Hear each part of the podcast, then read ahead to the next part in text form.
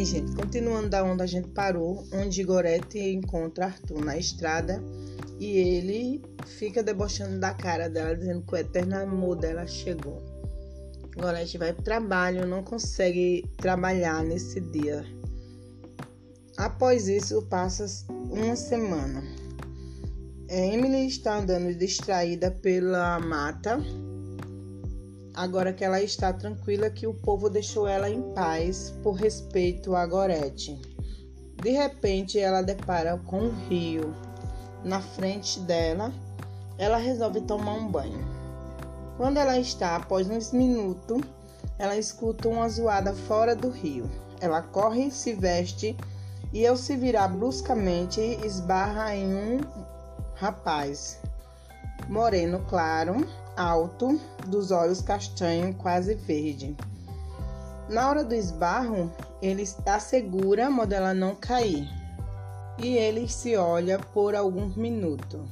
Logo depois, Emílio empurra e fala: Me solta. Ele fala: Desculpa, moça. Pensei que ia cair.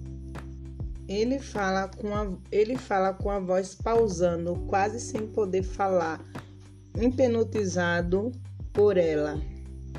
Desculpe, pensei que estava com medo do homem que estava aqui. Ele fala mais uma vez com medo da reação dela.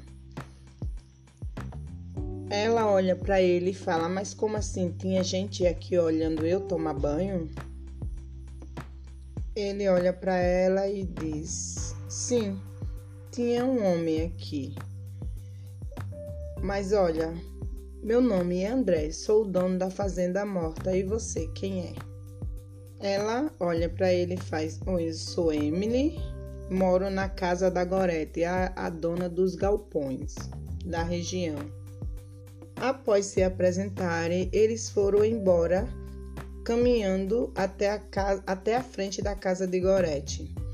Depois se despediram e ele foi embora. Dois dias depois desse episódio, Emily e Malha foram na praça tomar um sorvete. Elas estão no banco da praça tomando sorvete quando de repente André aparece. Ele olha para elas e fala: Boa noite, moças bonitas.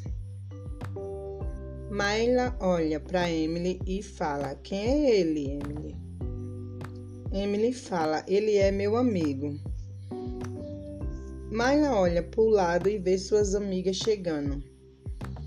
Ela vai até ela e se afasta um pouco dos dois. Então André senta ao lado de Emily e fala: Bem, deixa eu me apresentar novamente. Meu nome é André, dono da fazenda morta e pretendo fazer ela ficar viva novamente e deixar as pessoas mudar o nome da minha fazenda. Afinal, esse nome Fazenda Morta não foi eu que coloquei. Após ele falar isso, os dois caem na risada.